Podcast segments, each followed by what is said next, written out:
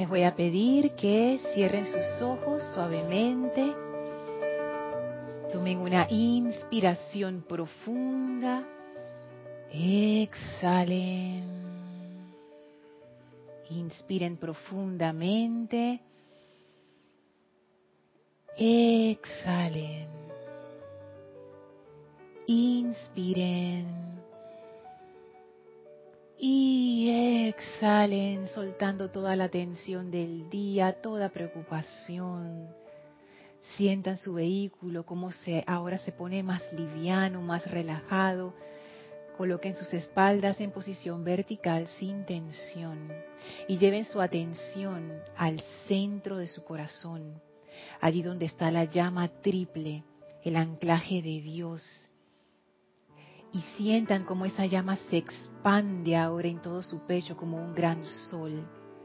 Y ese sol atrae ahora la maravillosa presencia del amado Maestro Ascendido Serapis Bey, que nos envuelve en su gran abrazo de llama de ascensión, de manera que libera en nosotros esa llama. Y ahora somos la más alta y armoniosa expresión de Dios.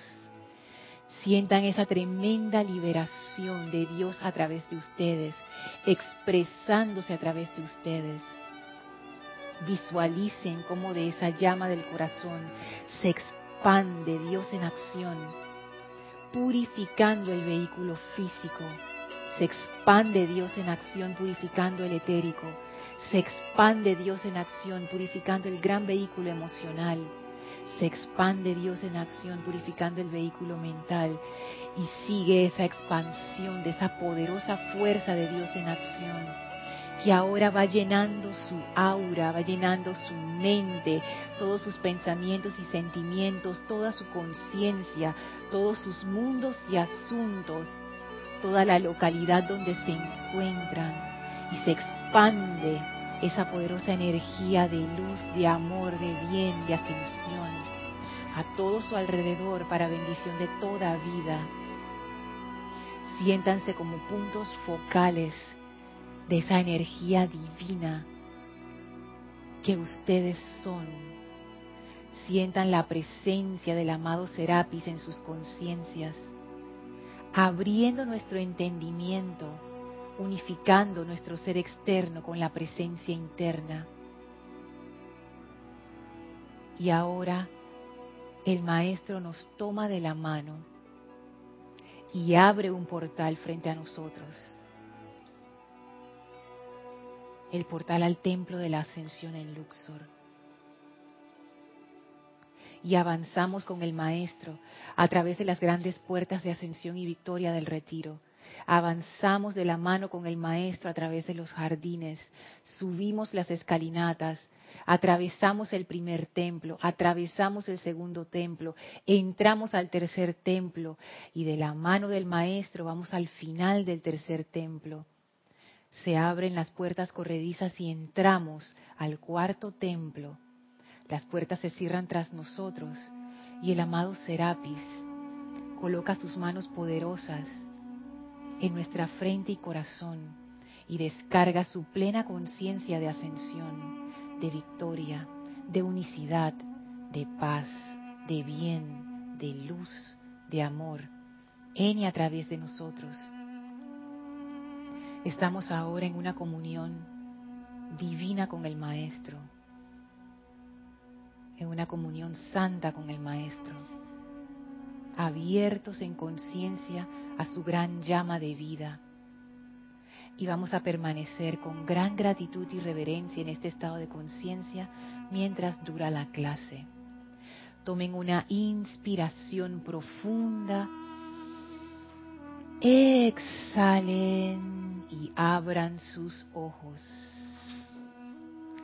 Bienvenidos sean todos a este espacio, maestros de la energía y vibración.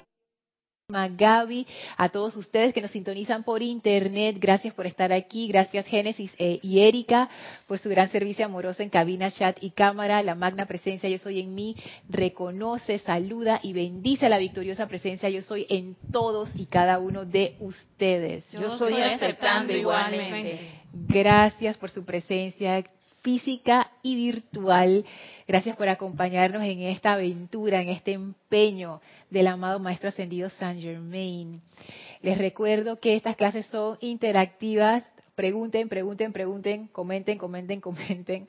Son clases exploratorias en donde no es que yo leo lo que dice el maestro y ahí nos quedamos, sino que leo lo que dice el maestro y lo analizamos y nos aventuramos de la mano con el maestro. A ver, a ver qué nos va a enseñar esta vez.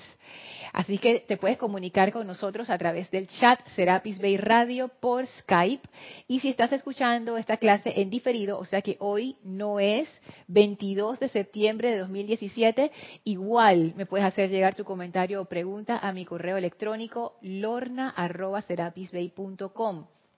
Recuerden que este domingo tenemos Serapis Movie con la película La Cabaña que va a estar, eh, su anfitrión va a ser Gonzalo, así que yo anticipo que eso va a estar espectacular. Mucho análisis, dice Gaby. Yo me imagino que eso va a estar a otro nivel, así es que los invitamos a partir de la una de la tarde, hora de Panamá, este domingo 24 de septiembre. ¡Ah! Los Serapis Movie siempre son eh, ocasiones para amplificar nuestra comprensión y uno nunca sabe lo que sale en un Serapis Movie. Y a veces uno piensa de que, ah, esa película no tiene nada. Uh, después de verla en Serapis Movie, uno queda, mira, a otro nivel. Dime, Carlos. lo más cerquita así, directo. Ya yo la había visto, pero estaba a punto de... ¿Cómo dice Cristian? Spoil, Espoliarla. Decirle a la gente de qué se trata, ¿no? Entonces me regañó de que no, digas nada. Entonces yo la vi impresionante. Nada más lo voy a decir así, la estoy vendiendo. estoy ofertando. Es impresionante. Imagínate. Y ahora con la explicación de acá, de este oh. campo de fuerza, ya, o sea, plop. Ese análisis va a ser... Va a estar bueno. Así que bueno, no se lo pierdan este domingo. Y hoy seguimos la línea que ya llevamos por semanas, meses, años en serio, estamos en el templo de Luxor. Yo no creo que sea infinito, yo creo que en algún momento vamos a llegar. Lo que yo no sé, Gaby, es a qué templo, hasta qué templo vamos a llegar. yo no sé. Es como, que, ay, ¿qué va a pasar? ¿Qué va a pasar? Pero bueno, ahora mismo estamos en el cuarto. Dime, Elmi. Yo veo que vas a llegar a todo, Lorna. ¿Tú crees? Sí, y, además también lo estamos disfrutando. Ay, sí. Nos estamos tomando el tiempo de degustar cada uno de esos templos. Ay, yo cómo he aprendido con este viaje. Uf.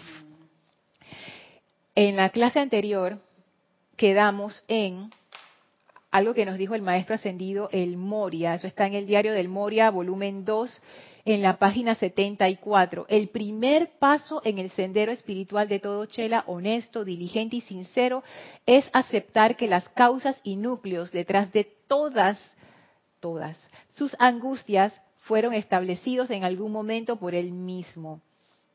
Y hablábamos de la importancia de no caer en la trampa, de hacer una relación directa de esta angustia con este efecto. Y en la clase daba el ejemplo de, de una persona eh, que es abusada por otra persona. Puede ser un hombre por su pareja, una mujer por su pareja, un niño también. O sea, en ese caso uno pudiera pensar de manera como superficial, dije, ah, esto lo que significa es que yo en algún momento abuse de esta persona y esta persona está abusando de mí pudiera ser, pero eso es nada más quedarse en la superficie. Y hablábamos de, por ejemplo, en el caso donde hay maltrato familiar, que muchas veces las mujeres que sufren ese maltrato, y me imagino que hay hombres también que sufren ese tipo de maltrato, adentro ellos sienten que no merecen amor, y aceptan ese tipo de comportamiento. Entonces ahí uno se da cuenta, no, no estoy quitando responsabilidad de la persona que abusa, no, pero me doy cuenta que las causas corren más profundo de lo que uno piensa y que muchas de las cosas que nos pasan en nuestras vidas diarias realmente es producto de creencias que tenemos nosotros sobre nosotros mismos que están bien enterradas y uno se pregunta, oye, pero ¿por qué, por, ¿por qué, por ejemplo, la gente es, es abusiva conmigo? Fíjate bien qué causa hay ahí adentro que estás permitiendo que esa energía se dé.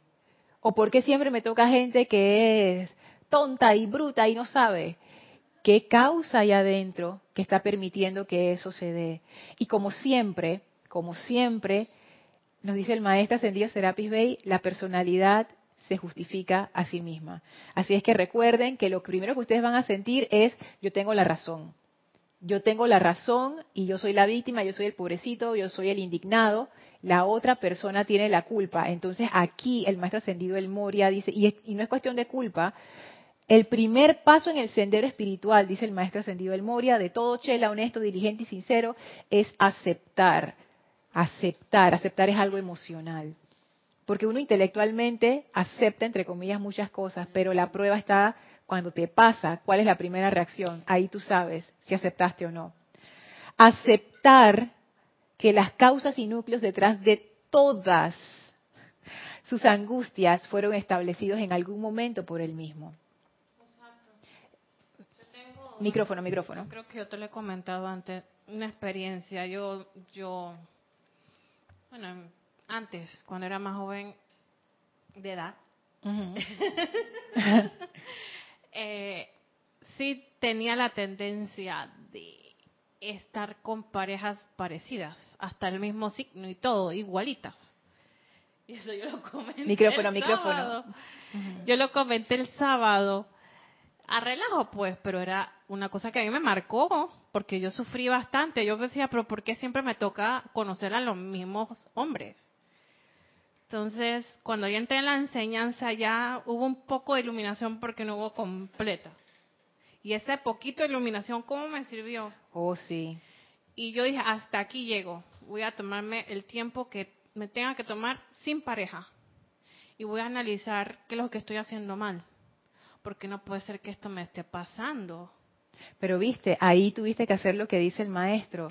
Tuviste que aceptar que posiblemente, porque así uno empieza con su personalidad, hmm, yo creo que no soy yo, pero de todas maneras déjame verificar, y eso fue lo que tú hiciste. Por eso empezaste a aceptar, oye, yo creo que soy yo. y hiciste la introspección porque honesta. ¿a quién le iba a echar la culpa? Ah, a, mi, a mi amiga que me lo presentaba. Ay, es la culpable de todo. Pero Gaby, ¿qué es lo que uno hace? Uno no, cuando uno no sabe de esto, ¿qué es lo que uno hace? Uno no le echa la culpa a los demás especialmente a Dios. Imagínate, es que, es que todo el mundo queda embarrado. Yo hablo por mí, a Dios, que mira lo que me está pasando y tú no me estás ayudando. Oye, tú no me estás ayudando, ya te estoy viendo, te estoy pillando. Entonces, yo dejé de que, va, Dios es lo mejor, no puedo hacer eso. Y comencé ese año, dos años sin nada, no tenía nadie. Y la gente preguntaba, ¿tú tienes nadie? No tengo novio. Y la gente me criticaba, oye, tú te, tienes que casar, tú te tienes que hacer tu vida. Y yo tenía veintipico de años ya y la gente ahí. como una, como una gota. Entonces, yo comencé a orar por eso, para que se transmutaran. Llama rosa. Bueno, si llama rosa del amor, o sea, el tiempo de antes, ¿no? Llama rosa del amor, así que la voy a usar. Oye, apareció una, un día menos pensado, el día que yo ni pensaba la persona que todos conocen, la menos pensada. Yo no daba ni un real por esa persona, ni un centavo. Esa era la persona que me convenía. Es que la, la respuesta viene así, cuando tú menos lo esperas, pero tú tienes que darle y darle y darle y sacar esos sentimientos, sacar esa basura del inconsciente, del consciente, taca, taca, taca, mm. y la respuesta viene cuando menos lo esperas pero no hay que estarle esperando y que, ay, será ese que viene caminando. ¡Oh! Él se montó en el bus. ¿Y que, eso es muy cierto. Y el fulano y sultano. Porque cuando uno hace ese trabajo interno y uno entiende lo que dice el maestro, uno se concentra en el trabajo interno en uno. Y las situaciones se van a dar, pero el punto focal es uno mismo. Sí, Génesis. Sí, para anunciar los que están reportando sintonía. ¡Ay, sí! Tenemos a Leticia López desde Texas, Estados Unidos. Mil bendiciones y un abrazo a todos. Leticia, Dios te bendice. Tenemos a Liz Ciordia de Guadalajara, México. Nos dice infinitas bendiciones, amada Lorna y amados hermanos. Bendiciones. Dios te bendice, Liz. Gracias. También tenemos a Juan Carlos Plaza desde Bogotá, Colombia. Bendiciones para todos. Bendiciones. Dios te bendice, Juan Carlos. Un caballero, güey. También está Patricia Liendo desde La Paz, Bolivia. Bendiciones. Dios te bendice, Pati. Bendiciones, Pati. Y Sabino Izaguirre desde Matamoros, México. Bendiciones. Hola, Sabino. Dios te bendice. Otro caballero. Esta es la clase de Lady Nada. Y generalmente se reportan solo damas. Sí. Caballeros divinos. De la corte de Lady Nada. Así que no, lo que tú dices, gracias por reportarse. Y si se acaban de conectar y dije, ay, ya, no, ya es muy tarde para reportarme, no importa, repórtense. Siempre es, es muy chévere escuchar de ustedes. Esto que dice el maestro es tan importante. Eso que tú hiciste, Gaby, hacer la introspección, ey, aceptar las causas y núcleos están adentro y luego hacer ese trabajo de purificación. Porque si no las cosas no cambian. Entonces habíamos quedado allí en la clase anterior y nuevamente hacer esa introspección, no quedarse en la superficie de que, ah, porque me robaron es porque yo robé y ya, no. Hay una causa y esa causa es profunda y es menester que uno empiece a profundizar y a comprender qué hay dentro de mí que está generando este tipo de situaciones, por qué. Y tú sabes que yo de- dije, yo soy la que estoy eligiendo mal. Nadie me está poniendo una pistola para que yo elija fulano de tal. No, yo estoy eligiendo mal. Entonces, ¿por qué elijo mal? Porque algo me está faltando adentro, porque no estoy consciente de que yo valgo o que yo merezco algo mejor o alguien mejor. Entonces, me valoricé, yo me tomé en cuenta yo primero y esa persona apareció de la manera menos esperada. Pero es por eso falta de valor, falta de uno quererse también. Uf, hay tantas razones que, pueden llevar a eso, pero es eso, hacer la investigación. Entonces, ya para el final de la clase anterior, habíamos hablado acerca de la aplicación, que por qué se daba esa inconstancia en nuestra aplicación, porque todo esto que dice el maestro de las causas y núcleos también se relacionaba con la fundación, que cuando tú haces una fundación, recuerdan la conciencia de flotador versus la conciencia de fundación, cuando tú haces la fundación de una casa, tú tienes que excavar profundo para entonces empezar a meter el hierro y el cemento para hacer esa fundación y entonces te empiezas a construir hacia arriba. No es que tú en cualquier terreno digas aquí voy a empezar a poner bloques pues se te va a caer la casa. Entonces, ¿qué yo requiero para hacer esa fundación? Y una de las cosas es empezar a excavar y a darte cuenta. Entonces, esa, esa excavar no es cómodo, definitivamente. Y por eso llegamos a la parte de la aplicación. Que por qué para hacer esa fundación nosotros necesitamos una aplicación constante y rítmica. Creo que aquí también lo decía el maestro, me acuerdo que Erika lo señaló. El libre albedrío de cada corriente tiene que decidir por su cuenta propia, no, tiene que seguir por su cuenta, cooperar voluntaria y amorosamente con ese plan divino, conscientemente desear transmutar la naturaleza inferior mediante el uso rítmico del fuego violeta de la liberación del amor. Es menester hacer esto antes de que nosotros, nosotros con N mayúscula, o sea, los maestros, podamos darle a tal individuo una asistencia más que ordinaria. Entonces aquí vemos la importancia de una aplicación rítmica constante, una aplicación que está transmutando esa naturaleza inferior, utilizando el fuego violeta de la liberación del amor, pero hay tantas otras act- actividades de purificación, por ejemplo, la respiración rítmica que nos dio el amado Kusumi, el Mahashohan, está la, la llama blanca de la purificación y la ascensión, o sea, hay tantas cosas, la madastrea también que purifica las causas y núcleos. Entonces, ¿qué ¿por qué hay veces que uno no sostiene su aplicación? Y esa es una pregunta que yo me he hecho, porque yo lo he visto en mi experiencia. De repente yo paso meses sosteniendo, sosteniendo y de repente viene un periodo así como intermitente y después engancho de nuevo meses, meses, meses y después viene un periodo intermitente y, e incluso en una semana, ponte, del periodo que donde estoy practicando, como quien dice regularmente, por lo menos hay quizás algún un día que ahí o me, sa- me salto, por ejemplo, la meditación, o me salto los decretos, o me salto la visualización. Entonces es como que no es la práctica que yo quisiera. O sea, la que yo me imagino, dice que, ah, la práctica ideal, mi aplicación ideal. Nunca he llegado. La he sostenido, pero no lo suficiente. Entonces yo me pregunto, pero ¿por qué? ¿Por qué? ¿Por qué? ¿Por qué? Entonces me comentaba una hermana eh, en la semana que decía que ella era muy buena en su disciplina personal, en, sus cosas de su trabajo, en sus cosas de su hogar, y que ella también le pasaba lo mismo en su aplicación. Entonces yo ahí, ahí tú, tú te das cuenta, no es un problema de disciplina, porque cuando uno quiere algo, uno bien que lo hace, rítmica y constantemente, ta, ta, ta, ta, hasta que uno lo logra. Y, y, y, pero ¿por qué en esto no? Dime, Gaby. ¿Sabes qué? Yo creo que creemos que con lo que hacemos es suficiente. Creemos que ya la presencia nos escuchó un mes. y ya las cosas al otro mes se van a dar. Y cuando vemos que las, otras, las cosas del otro mes no se dan, ah, volvemos, volvemos, volvemos. Esa es la Y conciencia de flotador. El samsara ese de que se da. Ay, no, no, no, yo para que ella sepa que yo estoy bien interesada, yo voy a hacer las cosas, pero no lo hacemos con constancia por eso, porque creemos que ya la presencia lo sabe, que ya es suficiente, por lo menos hablo por mí. Ajá. Ah, pero si ya tú, ya yo te estoy hablando, oye, ¿cuántas veces, cuántas veces tú quieres que yo te hable? Te hablo en la mañana, te hablo en la noche, te hablo cuando estoy haciendo mis cosas, siempre te estoy hablando, porque no me estás escuchando. Ya me debes de haber escuchado. Y me voy para el mundo.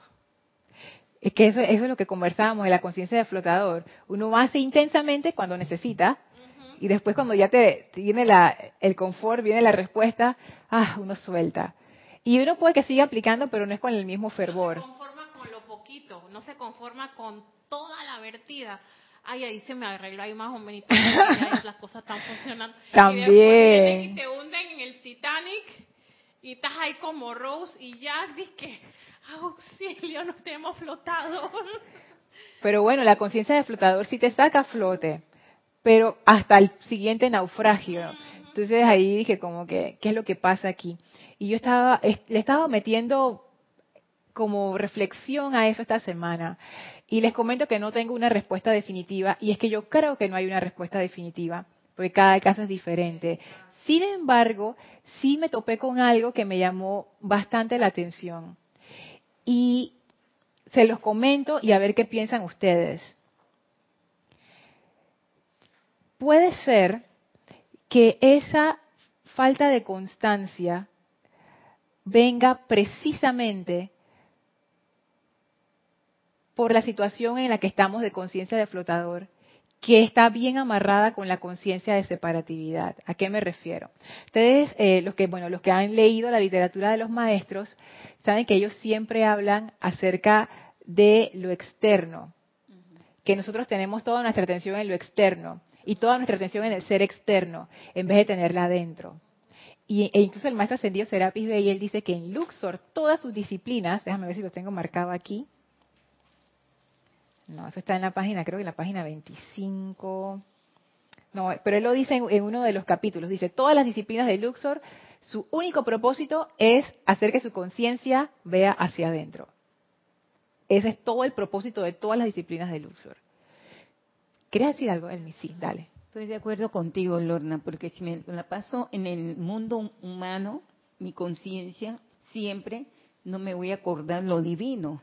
Entonces va a variar la actividad un día sí, un día no, porque estoy pendiente en la parte humana. Pero si estoy siempre consciente en el mundo divino, eso no me va a llegar a pasar. ¿Por qué? Porque estoy en espera de una respuesta. Por ejemplo, el huracán que eh, estoy trabajando en eso y pidiendo mucho amor a los elementales y estoy conforme y satisfecha de que ellos están haciendo lo suyo, pero la humanidad le está dando respuesta al, al país, le está dando su apoyo y su amor.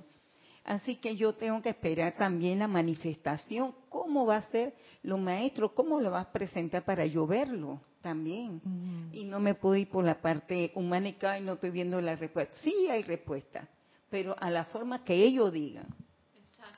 Fíjate que en este caso, ah, Erika, querías decir algo. Sí. Sí, sabes que causalmente hoy sí le hice respuesta de los Vista con respecto a por qué uno rompe la constancia. Ajá. Y es porque uno se desanima. Porque estamos en un, en un universo, en una escuela, que esas cosas, que esas cosas ocurren. Tú te puedes cansar porque el vehículo se cansa. Pero pensamos que, ah, no, no, no, no, no, tenemos que ser Superman, por favor. No, este es un vehículo que tiene que descansar, que tiene que comer, que tiene, o sea, tiene todas las cosas del mundo de la forma. Por ende, cuando tú quieres ir en contra de esa ley de, de la naturaleza, por supuesto, viene y te desanimas que dice que, que, como que forma parte de, de, de, ese desarrollo del individuo. O sea, para eso te dieron una llama del entusiasmo. Para que apliques cuando te dan esos momentos de bajón. Yo no quiero decretar nada, estoy cansado, no veo resultados. Y, eso pasa. Eh, mientras uno todavía está en este mundo de la forma y no tenga 100% su cuerpo purificado, ni siquiera el 51%, ya estaríamos ya del otro lado. Exacto. Pero mientras estamos, mientras no tenemos eso, vamos a ser atacados por esas condiciones que están en la atmósfera. Y te puedes desanimar, te puedes deprimir, te tengan ganas de llorar y todo eso. Y estás en la enseñanza espiritual y tú piensas que eso nada te va a pasar. Todas esas cosas oh, van a ocurrir. Lo importante es tener las herramientas para poder salir. Y, y claro, ahí es donde yo veo por qué no estar en, ese, eso de flotar, porque a mí también me, me frustra la idea de otra vez la cosa y No, no, no. Ahora no con ese aspecto de flotar, sino calma, Erika, esto es un momento, tranquila, vamos a buscar las herramientas. ¿Quieres llorar? Llora. Porque te dolió eso, sí, llora. Y ves, pero ya sé que no es la, la, el llorar de hace 10 años atrás que me quedaba allí por días, exacto, o deprimida por días y, los libros de decretos bien, que cojan todo el polvo del mundo. micrófono, micrófono, micrófono. Y le cogías rabia a los, a los Ni los querías ver, yo los dije, no sirve nada. Exacto, es como dice, agarras una rabia contra la llama violeta, a los dichosos maestros ascendidos, todos los mandas a volar un buen rato, ¿no? Porque es que forma parte de esa irritabilidad que tienen los vehículos. Pero él dice, tranquilos, cálmense, vuelvan otra vez a reactivarse y para eso hay una herramienta, que para eso está la llama del entusiasmo. O la hermandad del Luxor. También. La llama de la ascensión. La vez pasada, yo el martes, después de mi, de mi cita con la turista, yo, yo estaba llorando. Y yo dije, me perdí, un momentito. ¿A quién llamo en este preciso momento? Yo dije, a la hermandad de Luxor. Y lo único que hice fue llamarlos. Solo fue llamarlos y inmediatamente me sacaron yo dije, eh, viste ya. Qué fácil. Que sí, qué fácil, viste, nada más a llamar, punto, ok. Y relax, y lo tomas con calma y te vas pacificando y después vuelves y, te reactivas en esa constancia. El problema es que te quedes llorar y crujir y no vuelvas. No, no era la meditación no era eso. Vuelve otra volver. vez. Es ese volver. Y ahí es que tú empiezas a generar ese músculo ahí es donde empiezas a aprender lo que es la constancia. Vuelve otra vez y dale, tan, tan, tan. Pero sí, yo hace del martes yo tengo tres, cuatro días que todos mis decretos, mi, mi, batería de decretos, mi actividad que firmemente tenía no sé cuánto tiempo sostenerlo, pero era porque me desanimé. Tranquila, pasa por la, por la situación, resuélvelo vuelvo otra vez a coger ese impulso y dale, coge, ¿dónde, ¿dónde quedamos? Sí, que yo creo que eso es algo importante cuando uno se aproxima a, a, la aplicación de uno mismo. O sea, no es una carrera de velocidad, es de resistencia, por decirlo de alguna manera. O sea, esto va para largo. O sea, esto no es algo que es la conciencia de flotador. Esto no es para resolver este problema y después, o sea, que sí se puede usar para eso, o sea, yo no digo que no, y sí funciona, claro que funciona. Sin embargo, llega un momento, y eso es lo que hablábamos, que uno va poco, poco a poco como madurando, y ya uno quiere estar en una fundación más estable. Entonces ahí uno empieza a ver la aplicación de uno con luces largas. Y esos momentos de desánimo que van a ocurrir son parte del trayecto, porque ningún corredor de maratón corre a la misma velocidad durante los 42 kilómetros de la carrera. A veces van más rápido, a veces van más lentos, a veces se paran para tomar agua, tienen que orinar, así que se hacen su, vuelta por ahí, orinan y siguen corriendo. Sí, por eso me lo dijo un maratonista. Todas esas cosas, claro que te pasan. Y, y este maratonista era un super, no, ultramaratonista. Él hacía maratones andinos. Cientos de kilómetros. Eso duraba días. O sea, en algún momento tú tienes que parar a dormir, hacer caca y hacer de todo. Entonces, eso es parte de la carrera. Y cuando uno está en esos momentos de caca, uno dice que no, no sirvo para nada, no sé qué. Pero eso es parte de la carrera. Hay momentos donde tú necesitas parar, agarrar aire, porque te golpeaste. Y hay momentos donde la cosa está fluyendo, entonces tú aprovechas esos momentos y, y le metes. O sea, que es, eso, es parte de la aplicación. O sea, no, no tener esa expectativa como yo tenía de una aplicación ideal, sino simplemente ver cuál, qué, qué es lo importante de esta aplicación. Que eso es, una, eso es algo interesante. Vamos a Génesis y después seguimos acá. Eh, en mi experiencia personal, cuando yo estoy en esos momentos en donde, ok, estoy estable, no, no me está, o sea, no estoy en, no hay algo que me está causando aflicción. O sea, estamos como en... Ponte el micrófono más enfrente. Ajá. Ok, que cuando estoy en momentos en donde no hay alguna apariencia que me está afectando fuertemente, que yo estoy como, eh, no sé, ¿cómo le podría decir? Tranquila, pues. Bueno, no estoy desesperada por nada, pero ¿qué voy a hacer? Lo que yo hago es que aplico la gratitud. Entonces, eso empiezo a agradecer yo, gracias amada presencia de Dios soy por por este nuevo día, por todo lo que aprendí hoy y poco y entonces ahí se va como encendiendo el switch del sentimiento hasta que pues, me activo y agarro mi libro y a decretar porque ya tengo el sentimiento, la gratitud fue el switch. Ajá. Cuando ya estoy que no estoy porque hay momentos que uno está allí y yo yo es que yo no me voy a dormir. Empiezo con gratitud. Chévere, porque eso es bien importante. Una aplicación hecha sin sentimiento. Mira, yo he debatido eso, porque yo me he preguntado, te vieron la cara aquí de Gaby Elma como quien dice que eso no sirve. Pero no, no, pero espérense, yo voy a defender, voy a defender a la aplicación hecha sin sentimiento, porque yo también he pasado por ahí. Eso te puede servir como para no romper el ritmo y te puede servir como para no dejarte del todo. Sin embargo, una aplicación hecha sin sentimiento no tiene la efectividad que tiene una aplicación hecha con sentimiento a conciencia. O sea, estoy haciendo el decreto y no estoy pensando y que ahora voy a desayunar tal cosa y después tengo que hacer, no. O sea, tú estás haciendo ese decreto con todo tu amor, con todo tu enfoque, con toda tu conciencia. Eso es una verdadera aplicación y tú sientes la diferencia de una aplicación así versus una aplicación hecha por rutina. Y lo que hace una aplicación hecha por rutina es que simplemente refuerza la rutina. Es como un hábito.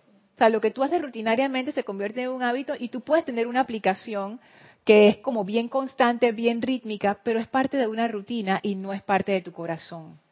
Entonces ahí hay también que, que tener, como hay que ver eso con atención.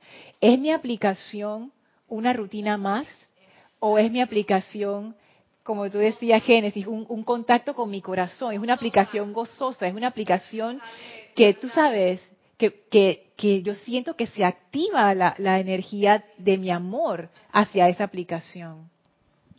No, yo solo quería compartir algo. Quería compartir mi motivación, otra una motivación que tengo para hacer mis aplicaciones. Eh, y es que es la purificación. Y como a mí me encanta la enseñanza y yo sé que cuando uno, uno eleva el estado vibratorio, eh, pasan cosas maravillosas o se, te, se acabó el capítulo este y viene uno nuevo. Entonces, para mí, eh, yo estoy como en un cuento y viene una aventura nueva. Entonces, mi motivación es que quiero saber cuál es la aventura nueva. Entonces, empiezo purificación, purificación, tratando de elevar el estado vibratorio para ver qué es lo que viene ¿Cuál es el nuevo capítulo? El nuevo, la nueva temporada. la nueva temporada de la serie Génesis. Sí, sí, sí. Génesis. Primera temporada. Casi, y por lo general, esos episodios es una aventura que viene con algo maravilloso, que, que con, un, con un aprendizaje espectacular y ahí con un par de piedras por ahí, pero es parte de la aventura, ¿no? Es que si esas piedras no están ahí, si no, no, hubiera clímax en la película, en mi historia. en la serie, por una serie toda aburrida, y que ay, apaga eso. Sí, Elma. Estoy de acuerdo con Génesis, porque la base de esa fundación para mí es la gratitud. Mira, si yo no reconozco esa gratitud, mi, mi mundo va volando por allá lejos de la realidad. Y con la señora Estrella, que yo siempre te he dicho, Lorna, la adoro. Y esas son las bases que me da armonía y me da paz. Es, mira, como que fuera un doctor. Tómate ese medicamento que esté la solución. Fíjate que eso es algo muy interesante, porque la aplicación de uno tiene que ser algo que te genere entusiasmo, que te produzca entusiasmo hacerla. Porque si no estás produciendo ese entusiasmo, habría que preguntarse, ¿estaré yo haciendo lo que es? ¿Estaré haciendo yo una rutina o estaré haciendo esto por sentido de deber o, porque me encanta cómo se leyó, me encanta ese decreto, pero en realidad no tengo el sentimiento? O sea, debería ser algo relevante para tu vida. Porque eso es algo que dice el maestro, ¿dónde lo tiene? Mm. A ver, esto está en el diario. Dice el maestro ascendido Serapis Bey, se le solicita a quienes puedan estar interesados en visitar el templo de la ascensión en Luxor que traigan consigo de vuelta a sus mundos individuales, hogares, auras y conciencias esa energía elevadora, bollante, jubilosa que es la actividad de la ascensión, página 61. O sea que tu actividad diaria y tu aplicación están como, o sea, una, una soporta a la otra una es, el, es la fundación de tu vida. Pero fíjense esto, y esto para mí ha sido como un cambio de conciencia que todavía no, se está, no está full, pero he empezado como a comprender. ¿Y por qué se los digo? Por lo que les voy a decir, que era lo que les iba a decir inicialmente acerca de lo externo, que empezamos a hablar de lo externo. Yo me he dado cuenta, voy a hablar por mi experiencia, y esto, esto es sutil. Cuando los maestros hablan que nuestra atención está hacia afuera, y siempre lo repiten, y yo puedo pensar y que no, yo ahora estoy poniendo mi atención adentro. Mm, a mí me parece que le estamos poniendo más atención afuera que adentro. Por ejemplo, ay, no, no voy a meditar hoy porque ay, me tengo que ir temprano. Ay, a la vida, me paré tarde no tengo chance, no, voy a mandar este correo primero, después voy a mandar este otro correo, después ya son las 11 de la mañana, ya no voy a meditar. Ay, tengo que sueño. No, lo hago mañana. O sea, son esas cositas. Y es, siento yo, porque tenemos, o sea, para nosotros todavía afuera sigue siendo más importante. O sea, nuestras prioridades siguen siendo afuera. Y nosotros pensamos que resolver lo de afuera es más importante porque eso es lo que nos va a dar la paz, la felicidad, el amor. Aunque intelectualmente hayamos leído muchas veces y sepamos, no, eso no es así, nada más de adentro viene la verdadera felicidad, etcétera, etcétera, mentira, en el emocional todavía no lo hemos aceptado. Entonces, afuera siempre tiene la prioridad, siempre. Y adentro no. Pero ¿cuál es la cosa con esto? Si no hay trabajo interno, no hay avance. Y eso es lo que yo veo que es crítico como la diferencia crítica entre la conciencia de flotador y la conciencia de fundación. Porque en la conciencia de flotador yo me doy cuenta que yo estoy en la, en la enseñanza, pero toda mi atención está hacia afuera. Está viendo cómo arreglo esta parte de mi vida, cómo ayudo a esta persona, cómo resuelvo esta situación afuera, afuera, afuera. Porque claro, todavía mi felicidad, mi gozo, mi paz dependen de estas cosas externas. Entonces, para mí es más prioritario atender afuera que adentro. Adentro es negociable. Mi meditación es negociable. Ay, si no tengo tiempo, no la hago. Si estoy cansada, no la hago. Si no tengo ganas, no la hago.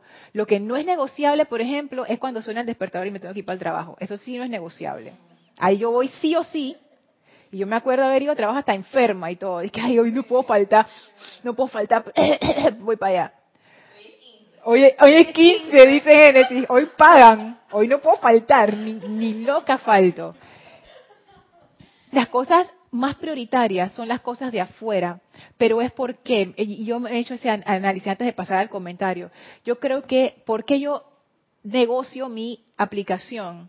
Porque no es importante, tan importante, corrijo, no es tan importante como las cosas de afuera, porque mi atención está afuera, porque mi felicidad depende de afuera. Las cosas que me gratifican vienen de afuera. Entonces, claro, claro que yo le voy a dar más atención a lo de afuera que a lo de adentro. Pero eso no es algo, no es algo trivial, no es, no es una cuestión que tú digas, que ay maestro, qué mala soy, mira, ah, qué mala, qué mala.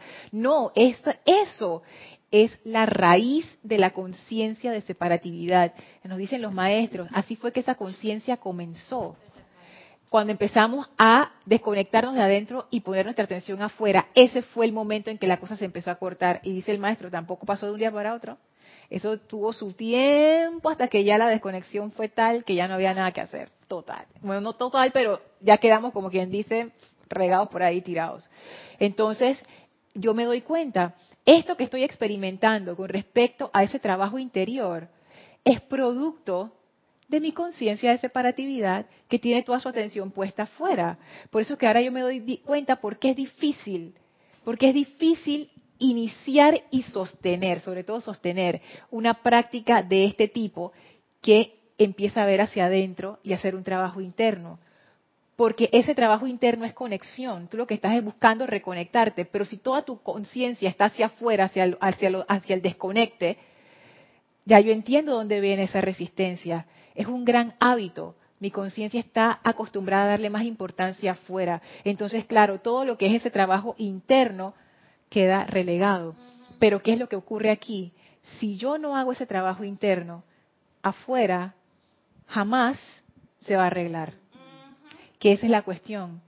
Y es que afuera nunca se va a arreglar. Entre comillas, arreglar, trabajo interno o no.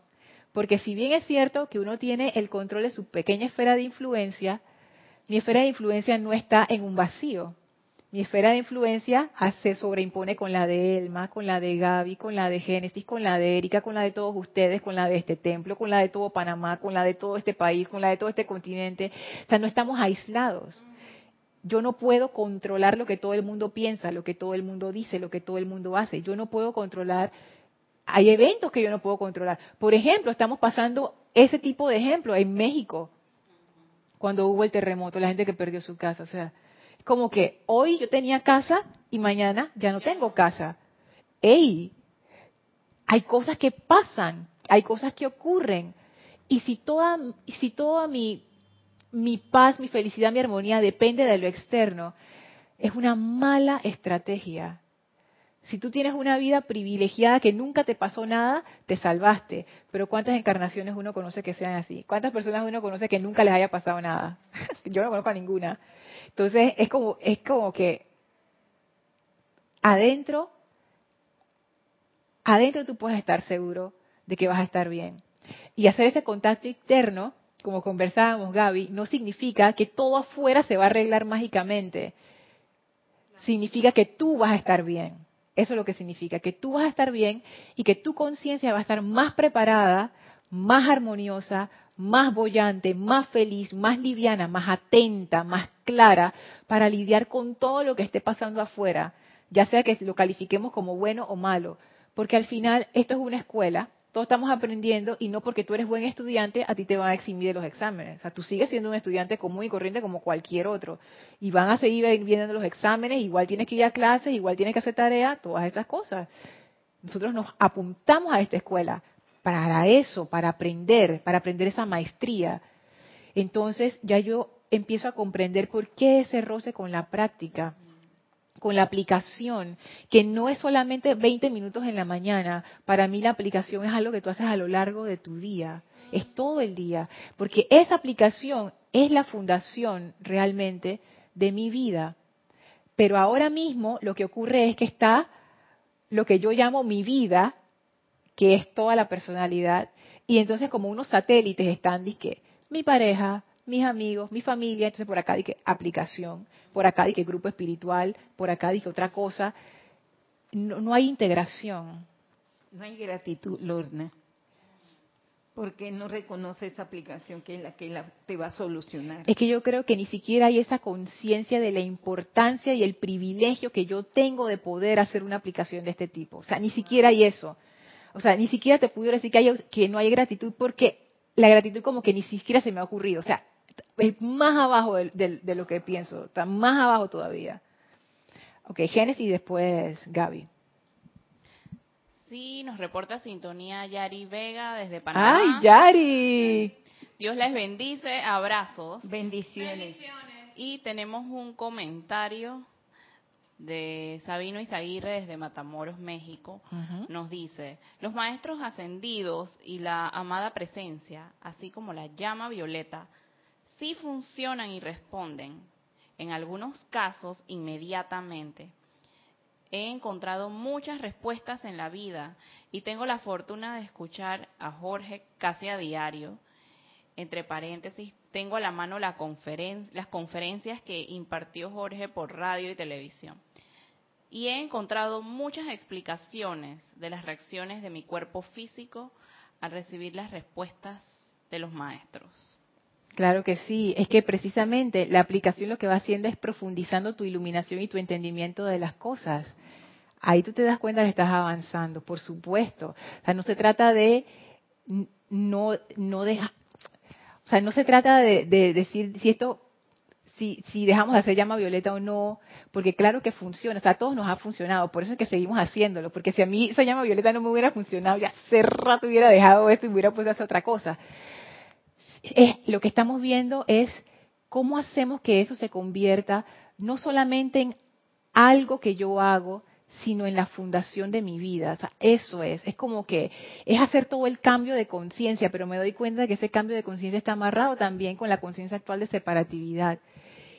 Y es, wow, ahora yo entiendo por qué el maestro ascendido Serapis Bey y todas las disciplinas del Luxor están encargadas de hacerte mirar hacia adentro.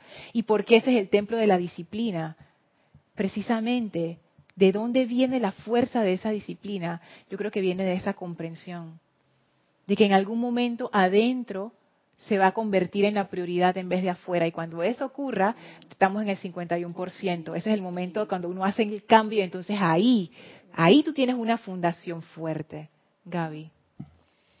Eh, yo también estaba leyendo el libro de adoraciones y decretos en, las páginas primeras donde dice la, importancia del decreto por el gran director divino, dice que no puedes hacer el decreto cuando no te sientes.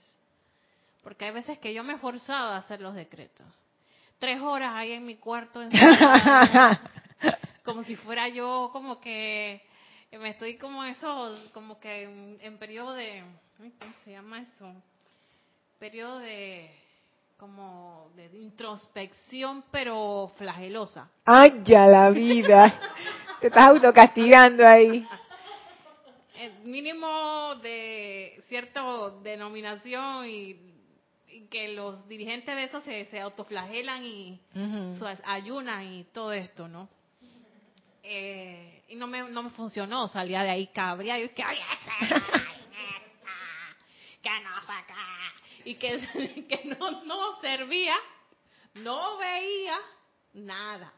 Entonces es que no, esto no puede ser así. Yo tengo que estar gozosa, yo tengo que hacer los decretos puntuales, yo no puedo estar haciendo todo el libro de decretos, porque yo antes lo hacía así, totalmente equivocada. Entonces, tiene que ser gozoso, tienes que ir directamente, como decía Jorge, al grano. Al grano de la, al dermatólogo al grano. Exactamente qué es lo que tú estás viendo en el momento y qué es lo que tú quieres cambiar, pero tiene que ser gozoso. Y no dices que, uso hoy hice eso, bueno, hay la noche tengo que volverlo a hacer y mañana lo, como esa presión que lo tienes que hacer porque si no se hace no cambia tu circunstancia. Y, me he dado cuenta que eso no funciona así. Es que yo creo que eso es también poner la atención en lo externo, porque tenemos una expectativa de lo que esa aplicación ha de ser y lo que yo tengo que hacer para que entonces, y es como que no así, yo, yo pienso que si la aplicación de uno no va como uno quiere, es momento de detenerse y reevaluar y ver qué es lo más importante. Lo más importante de toda la aplicación es la conexión adentro. Si no vas a hacer nada más que una cosa, que sea eso. La meditación. Haz la meditación conectándote adentro. eso es como lo, lo, lo más básico. Ay, es que 15 minutos es mucho tiempo. 15 minutos es un buen tiempo. Si uno lo hace menos, vamos a decir que te vas a demorar más en lograr esa conexión porque 10 minutos es muy poco tiempo para aquietarse. Después de 10 minutos es que tú te empiezas a aquietar. Entonces 15 minutos, 20 minutos es un buen momento, buen tiempo para hacerlo. Pero ponte, dices que no, es que no puedo. Dale 10 minutos. No puedo, dale 5 minutos. Es una, es una combinación entre no ceder del todo al, como a la dejadez de la personalidad, pero tampoco forzarla tanto que lo que se crea es un resentimiento y un sentimiento así como de, ay, de hastío. Como si tú eres un bootcamp. Tienes que levantarte a las 5 de la mañana. Ujú. Tienes que levantar a las 10 de la mañana, tienes que ir para allá a hacer 90 pechadas. Ajá. Entonces dije, "Chuzo, Claro que no. ¿cuándo va a terminar esta tortura? es- Eh, Entonces, uno tiene que salir de esas aplicaciones, las que uno hace con uno mismo gozoso, tranquilo. Tú sabes que me siento bien, estoy haciendo las cosas bien. Y como dice el, el refrán bíblico, busca a Dios primero, su justicia, y después lo, lo vendrá, lo de después. eh, eh, y todo lo demás vendrá por añadidura. Eso mismo. Ya. que el chavo, eso, eso. Eso mismo. Fíjate que eso también depende porque hay veces que yo mi aplicación no tiene decretos. Después me da ganas de decretar. Una vez yo recuerdo haber hecho, haber sostenido eso por meses, decretar como una hora y media. ¿Cómo me lo gozaba? O sea, Gaby, o sea, yo estaba, que cada vez que me levantaba, yo dije, voy a decretar, ta, ta, ta, qué gozo, porque lo estaba haciendo con amor. Hasta que llegó un momento en que digo, ya, cuando empezó a ponerse así como pantanoso, como que, ay, no, quiere decir que ya es momento de dejar esto y cambiar. O sea que tú, uno va buscando.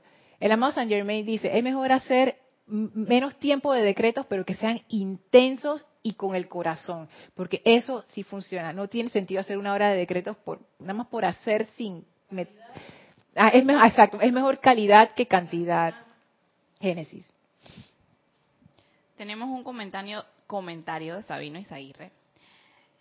Dice el amado Jesús, hijos de Dios, la medida de la lealtad de un hombre a Dios se determina por lo que Él permite que permanezca en su mundo, en su cuerpo, en sus asuntos, en su hogar y en su aura. Someterse a las circunstancias es ser desleal al Padre. Es correcto, eh, Sabino. Sí, ya, ya vamos terminando, Kira. Gracias. Someterte a la circun- sí. Y también en ese discurso dice que la lealtad a Dios se basa en el amor. Y ahí comienza todo. Y ahí comienza todo. Porque a veces uno quiere como que, ay, mira, hacer las cosas como por, por, a la fuerza. Y es que, y es uno, es algo que yo estoy como experimentando ahora, que esa aplicación realmente su motivación tiene que ser el amor, porque si no, eso no se puede sostener, no hay fuerza magnética, no hay nada que te atraiga a hacerlo. O sea, si ese núcleo no es amor, si el núcleo de esa aplicación no es amor, no se va a sostener. Entonces ahí yo entiendo lo que decía Jorge, que también lo dice el maestro, disciplina es amor. Es que la única forma en que se sostiene la disciplina es el amor. Si no hay amor, no puede haber disciplina. Lo que puede haber es una rutina, lo que puede haber es un hábito, lo que puede haber es una serie de cosas que uno repite y repite y repite y repite. Pero la verdadera disciplina, su, su base, su núcleo, el kernel, como diría Mario, es el amor. Y fí- fíjense, aquí en, en, Luz desde Luxor, en el capítulo 6, el maestro ascendido Serapis Bey dice, la disciplina de los iniciados, los iniciados son aquellos que están pasando por el templo de Luxor, consiste en identificarse con la vida divina en todo lo que vive y la de desembarazarse de una existencia separada e independiente como un ser aparte de todo. O sea que en lo que uno lo que uno experimenta en Luxor es esa unicidad, dejar el ser separado y volver a la unicidad. Y para volver a esa unicidad se requiere la conciencia de amor. Y esa conciencia de amor ha de permear mi aplicación y mi aplicación ha de convertirse, como quien dice, en el centro. Y en el centro de esa aplicación está el amor, que está está la presencia yo soy. O sea, todo es como como círculos concéntricos. Está la presencia yo soy, Alrededor de eso está ese núcleo de amor, que es la presencia yo soy. Alrededor de eso está la aplicación que sostiene la conexión de manera consciente con la presencia yo soy y de ahí emana todo el resto. Eso es lo que decía Emmett Fox, que Kira siempre lo decía. Dios no ha de ser lo único en tu vida, pero sí lo primero. Y eso es, eso es, yo creo que eso es lo que resume lo que he intentado decir. No sé si me he podido explicar bien, pero es que eso es O sea, no es lo único en nuestras vidas, pero es lo primero, es, es la fundación. Eso es lo primero. Génesis y después Elma. Ah, no, ok, Elmi. Qué importante el- la parte que enfocaste del amor, porque el momento que yo no tengo amor para hacer mis aplicaciones, yo estoy en un estado de rebeldía. Muy interesante. Sí, tengo un estado de rebeldía, entonces yo misma me estoy engañando, yo estoy haciendo algo que no le estoy dando amor, entonces no lo voy a hacer. Eso el maestro lo dice, cuando alguien entra a Luxor, lo primero que analizamos es la motivación. Y no es que uno tenga mala motivación, simplemente es que a veces uno puede tener una idea de la personalidad de cómo deben ser las cosas y es menester dejar ir eso, dejar ir eso. Ya para ir terminando, tengo tres minutos, quiero leerles algo que está en Luz de este Luxor también en el capítulo 14. Ujú. que dice así, la mente del hombre contiene una serie de pensamientos y sentimientos, acciones y reacciones, así como un cuadro establecido de lo que él es y de su relación con el universo que lo rodea. Esto comprende la personalidad, cuya protección y sostenimiento tiene al hombre a la defensiva, y la suma total de las energías de su ser es vertida constantemente para apaciguar y cultivar los requerimientos del ser externo. Y aquí el maestro como que da otra, eh, como que es sobre lo mismo, pero lo presenta de otra manera. La suma total de las energías de su ser es vertida constantemente para apaciguar y cultivar los requerimientos del ser externo. O sea que esa energía que a veces uno dice, es que, ay, es que no tengo energía para hacer la aplicación, ay, es que no tengo tiempo para hacer la aplicación. ¿Dónde estamos vertiendo nuestras energías? A mí me ha pasado en un día así bien ocupado, de que, ay, no tuve tiempo de hacer la meditación, bueno, me voy. Y después estoy en el trabajo y me, que, ay, alguien me mandó un mensaje por Facebook, voy a ver, dos horas después yo dije, ¿qué yo hago aquí? O sea, no tenía tiempo para meditar los 20 minutos, pero sí tenía tiempo para entrar a Facebook y empezar a ver. Entonces tú te das cuenta, no, no, no, esto, esto no es falta de tiempo, esto no es, estoy cansado, esto no es falta de energía, esto es algo más profundo. Y tiene que ver con eso. Necesitamos regresar a la fuente. O sea, toda la aplicación, me doy cuenta ahora, tiene su base ahí. Necesitamos regresar a la fuente y de la fuente entonces empezamos a expandir. Porque a veces lo que queremos hacer es como nuestra mente funciona así, primero queremos organizar todo afuera. Voy a hacer tantos decretos, voy a hacer esta visualización, voy a hacer esta práctica, esto, esto, pero ¿y qué pasó con el centro? No, primero el centro y de ahí expandir. Es bien importante porque a veces uno puede quedar entrampado en que la disciplina tiene que ser y es y así, y uno se empieza a obligarse y como decía Gaby, uno queda así todo como resentido, resentido esa no es la idea. Entonces, que es importante, yo soy el centro de mi, de mi universo. Ahí, en el momento que tú nos presentaste eso, ese era el universo que siempre se enfocaba a diferentes situaciones. Y lo pude comprender más todavía en esa forma. O ese, ese ejercicio sí. te como que te despeja la conciencia en eso, para darte cuenta de cuál es el centro. Hay bastante, es que qué interesante esto en Luxor. Creo que vamos a seguir viendo el tema, porque Luxor habla bastante acerca de la aplicación de individual. Sí. Bueno, vamos a despedirnos del, maestro. Les voy a pedir que cierren sus ojos. Tomen una inhalación profunda. Exhalen, lleven su atención al maestro, visualícenlo frente a ustedes. Hacemos ahora en conciencia una gran reverencia ante el amado Serapis Bey, dándole las gracias por esta gran iluminación, por este gran amor, por esta gran luz. Y le pedimos que expanda su energía de ascensión a todo este planeta para elevar a toda vida a la máxima perfección a la máxima expresión de Dios, a la máxima armonía, a la máxima manifestación de bien. Y ahora nos retiramos del cuarto templo, nos retiramos del tercer templo, nos retiramos del segundo templo, nos retiramos del primer templo, descendemos las escalinatas, atravesamos el jardín, salimos a través de las grandes puertas de Luxor, atravesamos ese portal que ahora se cierra suavemente detrás de nosotros y nos sentimos ahora dentro de nuestro cuerpo físico y de ahí irradiamos en toda dirección esa gran actividad y luz de la ascensión para beneficio de toda vida. Tomen ahora una inspiración profunda. Exhalen y abran sus ojos. Muchísimas gracias por habernos acompañado. Recuerden, Serapis Movie del domingo, una de la tarde, hora de Panamá, la cabaña, están todos invitados. Gracias por su atención y por su presencia. Yo soy Lorna Sánchez, esto fue Maestros de la Energía y Vibración. Deseo para todos ustedes mil bendiciones. Muchas gracias.